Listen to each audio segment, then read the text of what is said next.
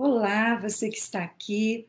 É muito bom saber que você escolheu fazer parte dessa oficina, participar dessa programação tão especial.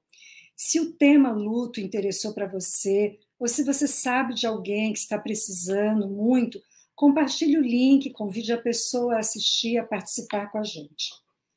Você escolheu esse tema, então você deve ter visto meu nome, eu sou Eneida, eu sou Eneida Pena Torres, eu sou psicóloga clínica, eu trabalho nessa área há um tempo e um dos temas principais que nós temos abordado, principalmente de 2020 para cá, é o tema sobre o luto. Então, como que a gente vai falar sobre o luto? É muito difícil, porque na nossa cultura, no nosso meio, nas famílias, nos lugares que a gente vai, as pessoas não falam. Falar sobre morte, falar sobre luto é uma coisa meio apavorante. E muitas pessoas evitam falar porque elas pensam que não falando não vai acontecer.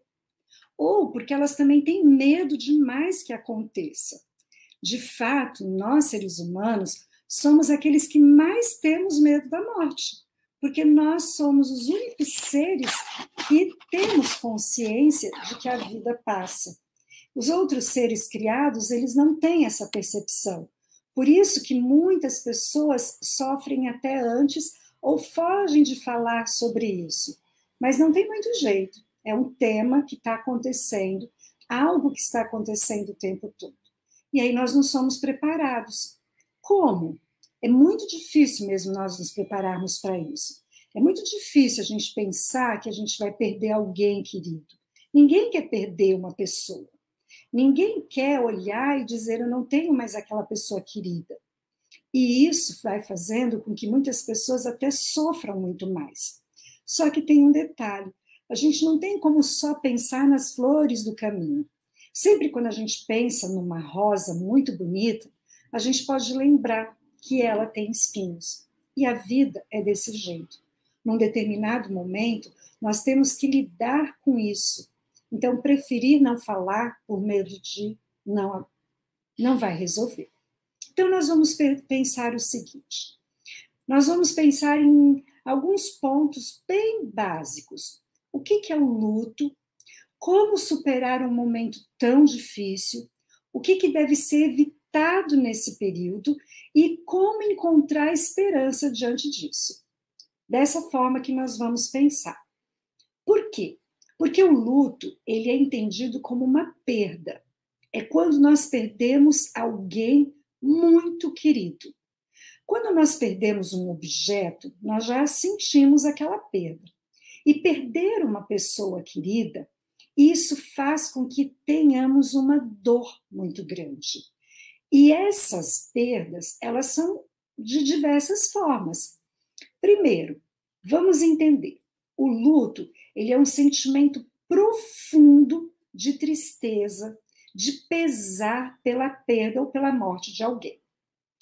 E essa perda, essa morte, vai doer de acordo com o que nós sentimos também pela pessoa, pelo vínculo que nós tínhamos com ela. Uma pessoa muito querida vai doer muito mais. E eu já vou falando para você que pode duvidar um pouco, à medida que eu estiver falando, algumas pessoas podem até questionar, porque eu preciso falar de uma forma objetiva.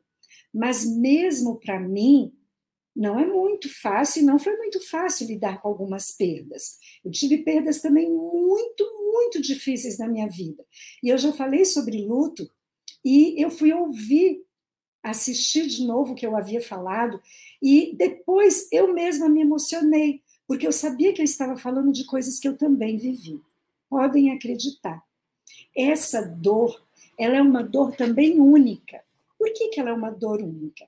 Porque, veja bem, são filhos, por exemplo, perdendo uma mãe. Cada filho vai sentir essa perda de uma forma diferente, porque aquela mãe tem um significado para cada filho, para o tipo de relacionamento que eles tinham. Isso aí, esse sentimento profundo, ele está relacionado a vários processos que envolvem as perdas. Então, ele também é um processo, luto, que não pode ser apressado. Do tipo assim, passa logo, eu não aguento mais essa dor. Ou alguém dizer para você, ah, isso vai passar logo. Não, não dá para ser apressado, porque nós temos um tempo emocional que deve ser respeitado. Também não é um sentimento único, não é só uma tristeza. Muitas pessoas descrevem que elas sentem essa tristeza dentro delas. Dói no corpo, dói um sentimento de angústia, porque são vários sentimentos juntos que vêm com uma sensação de impotência, de falta de controle sobre a vida. E quando a gente perde alguém, a gente descobre que a gente não tem controle de nada. E essa interrupção inesperada, muitas vezes, na maioria dos casos, é semelhante a uma perda de uma estrutura, como se fosse ali uma estrutura de um prédio que desaba. E aí nós precisamos então de um tempo, de um espaço, para nós nos acostumarmos, olhar para aquilo ali, e aí a gente vai agora elaborar os nossos sentimentos e dar um novo significado para o nosso sofrimento. Mas isso não é de imediato. O que, que faz parte, então, do luto? O que, que a gente espera aí que aconteça? É esperado mesmo a expressão da dor. Muitas pessoas não conseguem expressar, mas a expressão da dor ela pode ser através de um choro intenso ou de uma tristeza muito grande.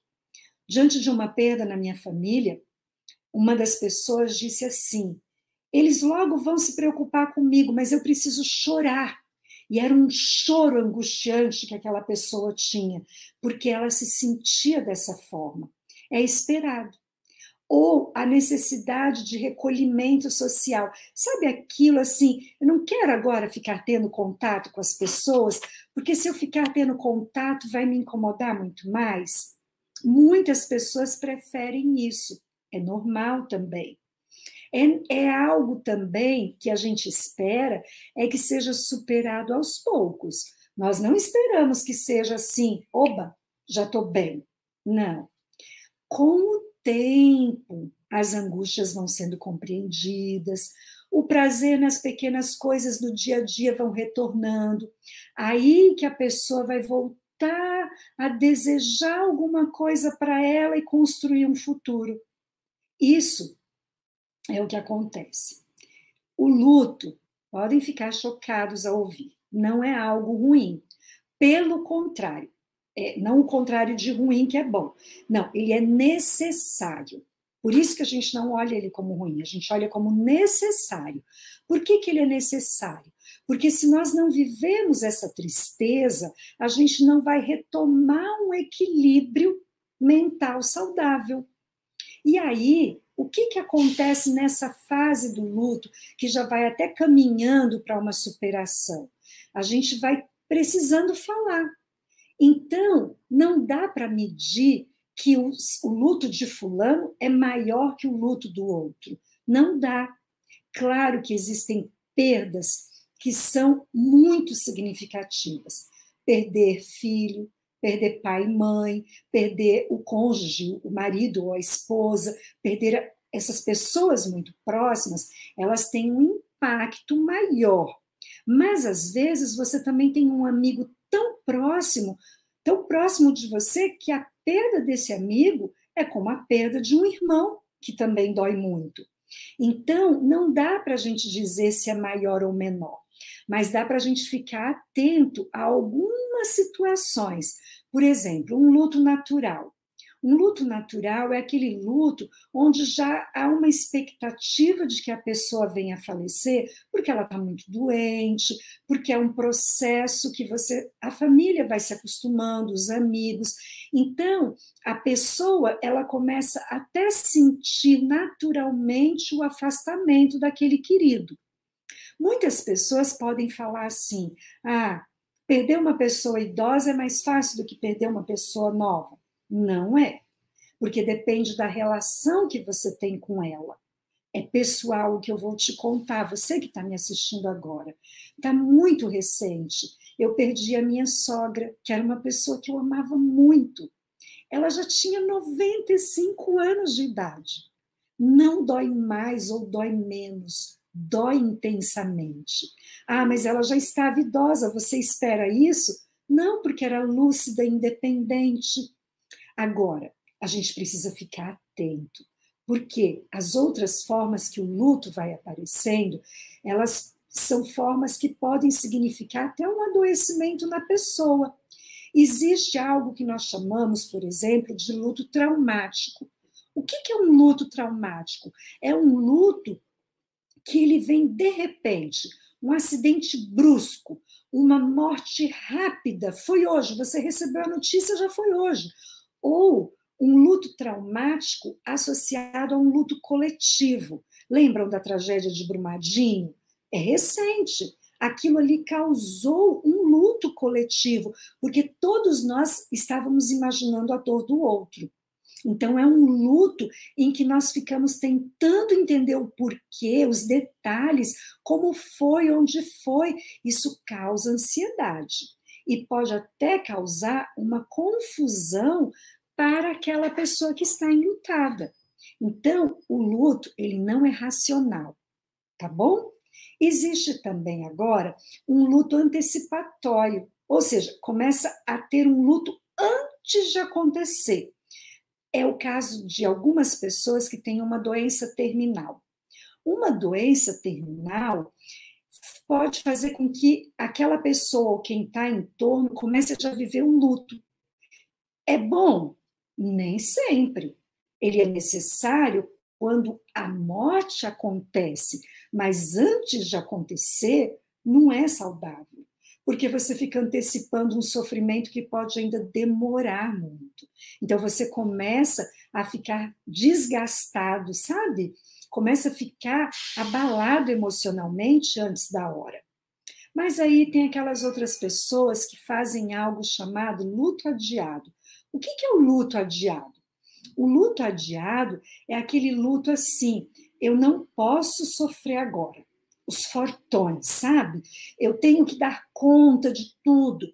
De fato, existem pessoas que, quando falece alguém da família, essas pessoas precisam tomar a iniciativa, mas ficar adiando, porque eu não tenho a oportunidade de sofrer, isso aí causa uma angústia interna que em algum momento vai aparecer e tornar a vida da pessoa muito pesada. A tristeza adiada, ela não vai tornar a pessoa mais forte. Pelo contrário, vai provavelmente trazer doenças psíquicas para aquela pessoa, porque ela não aguenta. A gente tem um luto também não reconhecido. Uma mãe que ficou grávida e no início da gravidez ela perdeu o bebê. Ninguém nem sabia ainda, mas ela vive aquele luto, aquela dor. Nós temos também a situação, às vezes, de uma pessoa mais idosa, que ela tem um bichinho de estimação e ela perde aquele bichinho, as pessoas falam para ela assim: que absurdo! Era apenas um bichinho, mas é uma dor que a pessoa está passando. Então, a gente começa a ficar assim: o que fazer? O luto, eu torno a dizer para você, é pessoal. Só quem perdeu sabe o que é. E isso aí não dá para uma pessoa colocar outra no lugar. Muitas pessoas perderam o direito de viver o luto desde que começou a pandemia do Covid, do coronavírus. Por que, que elas perderam o direito de viver o luto? Todo mundo começou a ter alguém perto que estava sofrendo. E aí você não dá conta de viver a sua dor porque você tem que amparar o outro. E aí é como se ficasse agora sem sentido, mas ao mesmo tempo todos sofrendo e não podendo sofrer. Isso aí está trazendo muita angústia, muita tristeza, porque é um impacto muito grande. Houve momentos, houve semanas, houve um mês em que foram tantas pessoas conhecidas que vieram a falecer que aquilo ali de dor começou a ficar complicado. E aí as pessoas começaram a ter dificuldade de se recuperar de uma maneira saudável. O que seria uma recuperação de maneira saudável? Bom, algumas pessoas, elas começam a ter sintomas físicos e mentais que atrapalham a vida. Elas começam a ter tanta angústia que elas começam a ter crises de ansiedade. Elas começam a ter agora dores no corpo sem elas estarem adoecidas. Ou no caso do coronavírus, da Covid, muitas pessoas estavam tendo sintomas do vírus sem estarem contaminadas. Por quê? Por causa da dor. E, ao mesmo tempo, nós vivemos um momento de modernidade tão grande em que é tudo tão rápido, em que as pessoas elas começam a se sentirem culpadas porque elas não estão sofrendo como a outra está sofrendo. Mas o meu sofrimento não precisa ser igual ao do outro. E aí pode acontecer até uma depressão, que é o caso que a gente está vendo junto com a ansiedade. E essa depressão, ela não é mais por causa do luto. Ela é porque a pessoa adoece. Então, vários estudiosos foram pesquisando e eles encontraram que as pessoas passam por algumas fases. Não são todas as pessoas. Fique bem claro que não são todas as pessoas. Porque, assim, existem umas pessoas que, no primeiro momento, elas começam a negar. O que, que é negar? Perdeu a pessoa querida e ela faz de conta que nada aconteceu. Continua a vida continua normalmente, fica todo mundo chocado. O que parece ser força, na verdade, é uma negação. A pessoa chega a responder assim: não, todos nascem, todos morrem. Mas você percebe que ela está negando viver aquela tristeza. Isso acontece com muita gente. Geralmente, essa pessoa que passou pela negação, ela vai ter um momento de raiva. Ela vai começar a ficar inconformada. Ela vai ficar com tanta raiva até da vida. Por que que isso aconteceu? Por que que isso aí vem acontecer na minha vida, na minha família? E aí a pessoa começa a ter dificuldade para dormir, para comer. Isso pode durar na primeira semana do luto até uns seis meses, mas não é regra. Não é regra. E lembrem-se, não são todas as pessoas que sentem isso. Uma pessoa pode sentir isso no dia. Aí, essa pessoa, muitas vezes, ela começa agora com uma necessidade muito grande de ficar fazendo barganha, uma troca. Ela começa a imaginar assim, mas poderia ter sido eu. Ou então ela começa a imaginar situações que ela acredita que evitariam a morte. Então elas falam assim: ah, mas se eu não tivesse feito isso, não aconteceria. Nós não temos esse controle. Não temos. Não é uma atitude minha que evita a morte de uma outra pessoa, a não ser em casos em que eu posso socorrer alguém. Do contrário, não. E ah, lembram que eu falei antes: o luto não é racional? não há explicação, explicação suficiente para essa pessoa. Ela vai passar por isso. E aí vem um outro momento que é difícil, que é a depressão. A pessoa agora não fantasia mais nada. Ela cai numa tristeza, numa falta de sentido para a vida, em que ela se isola, se sente cansada e ela não acredita que ela vai sair dessa tristeza. Dentro dessas duas situações de, de, de barganha ou de depressão, acontece muito das pessoas sentirem culpa. Ai, quando a pessoa estava viva, eu falei isso, eu falei aquilo, eu devia ter feito isso, eu devia ter feito aquilo. É uma dificuldade de entender que aquilo ficou no passado. Quando a pessoa entende que aquilo ficou no passado, ela agora entra na fase da aceitação. Aceitar não significa que tudo bem, morreu, estou tocando a vida. Não, aceitar é a compreensão. Eu compreendo que aquilo aconteceu, que a minha dor é real, e que essa dor vai continuar doendo, mas ela vai mudar. Eu vou ter outro tipo de dor. A dor que eu sinto de alguém que eu perdi há 20 anos dói muito até hoje. Dói muito. Mas é uma dor onde eu compreendo de uma outra forma, onde eu não deixo de viver a vida. Agora, algumas pessoas, elas ficam como se fossem no estado de choque. E elas não querem mudar isso. Elas ficam querendo trazer o ente querido de volta. Eu quero ele de volta. Fica esperando que ele apareça ou fica desejando sonhar. Eu quero sonhar com a pessoa e o sonho vem. Mas eu vou contar uma coisa para vocês. Nem todos os sonhos nós lembramos. Nem todos eles. Então a pessoa, ela fica ali desorganizada, em desespero ela precisa entrar agora numa questão de reorganizar a vida. E é aqui que a gente começa, então, a entender aquela coisa que eu disse. O que vem a ser a superação? A superação é quando nós reconhecemos que há uma perda. De fato, eu perdi. De fato, eu tenho uma dor no peito. Eu tenho uma sensação física junto com a minha tristeza. Eu não consigo acreditar. De fato, tudo isso. E aí eu começo agora, numa ou, num outro momento, eu começo a lembrar dele e falar sem dor. Eu sinto a tristeza, mas eu não fico naquela dor e querendo que todo mundo em volta de mim continue com dor. Uma outra pessoa que perdeu um ente querido, ela não acreditava que os outros sofriam e todos estavam sofrendo. Então, assim, a gente vai reconhecer que perdeu, começa a lembrar e falar, mas com menos dor e esperando menos que os outros sintam a dor. Nós vamos recordar do relacionamento. Agora a gente pode olhar fotos, objetos, sem aquele apego, sem achar que a gente tem que ficar guardando aquilo para sempre. Guardar para sempre, eu não vou estar guardando a pessoa mais há um momento em que deixa de ser saudável guardar.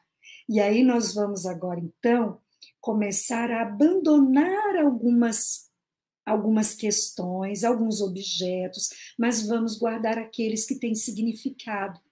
E aí isso começa a reorganizar a nossa vida, voltar ao trabalho, voltar a um encontro social, a uma atividade da sua igreja, a uma atividade da sua comunidade. Agora a gente vai reajustando tudo na nossa vida, repensando como que eu vou organizar e deixar de sentir culpa. Porque as pessoas se sentem culpadas quando elas perdem alguém elas começam a achar que elas têm que ficar a vida toda sofrendo e não precisam. Algumas pessoas de fato não conseguem, porque elas têm dificuldade de aceitar que a vida vai mudando. E aí são questões não resolvidas delas. Então elas precisam. Se você não resolveu algo com a pessoa que faleceu, saiba que você não tem mais como resolver. Então você precisa resolver dentro de você. Por isso que muitas pessoas vão ao psicólogo. Elas vão conversar para elas entenderem. Então elas vão perceber. Muito importante aqueles rituais de despedida, sabe? A cerimônia fúnebre, a despedida, mesmo que seja pela internet, quando transmitem, ou quando a pessoa vai lá levar flor ou não levar, depende da crença dela. Saiba o seguinte: se você está com alguém que perdeu um ente querido, não diga para essa pessoa que aquilo não foi nada, porque aquilo é muita coisa. Perder alguém é lidar com a terminalidade da vida. E isso faz com que as pessoas não acreditem que pode terminar. Perder alguém é uma ferida que abre dentro da gente, mas essa ferida vai cicatrizar. Então, quando eu supero, quando eu passo pelas fases do luto, quando eu supero isso e eu começo a viver, não significa que eu esqueci a pessoa. A cicatriz existe para lembrar. Ou seja, eu vou lembrar que ela existiu. Eu vou lembrar com a alegria que ela tinha, sabendo que ela gostava daquilo mas agora eu consigo compreender que eu não apaguei a pessoa, que eu estou vivendo. A pandemia, ela trouxe muita restrição. E aí a gente vai pensando assim: o que, que eu posso fazer? Pense no seguinte: agora, como ter esperança? Eu posso ter esperança acreditando naquilo que é o que faz sentido para a sua vida. Para muitas pessoas, há um apego na fé, na religião. Se é aquilo que faz bem para ela, se esse apego de fato faz sentido, sim, porque é uma crença que a pessoa tem e que aquilo vai trazer agora uma tranquilidade. Pensem bem, não existe, na verdade, uma fórmula mágica, mas nós podemos evitar ficar naquela repetição daquela dor. Se você não está conseguindo sair do luto, se você percebe que você está há muito tempo nisso, porque algumas pessoas ficam muito tempo, algumas pessoas levam semanas, outras meses, outras levam um ano, algumas pessoas precisam de mais tempo, mas eu vou dizer uma coisa: depende de como a pessoa está vivendo. Se a pessoa paralisou a vida, aí ela não está superando. Pensem o seguinte: o luto, a morte, acontece. E se você precisa de ajuda, há sempre como superar. Porque a sua crença, a sua esperança é o que vai te dar forças. Saiba disso. Nós não temos como evitar, mas pensem o seguinte: no mundo que nós vivemos, no Brasil especificamente, que o mundo pre prevalece a religião cristã, a Bíblia é a fé. E isso pode ajudar. Tenha a sua crença, tenha uma forma, mas lembre-se do seguinte: há tempo para tudo. E se é o seu tempo de sentir a dor, saiba que você pode superar essa dor. Busque ajuda e foi muito bom ter você aqui ouvindo e participando com a gente. Até mais.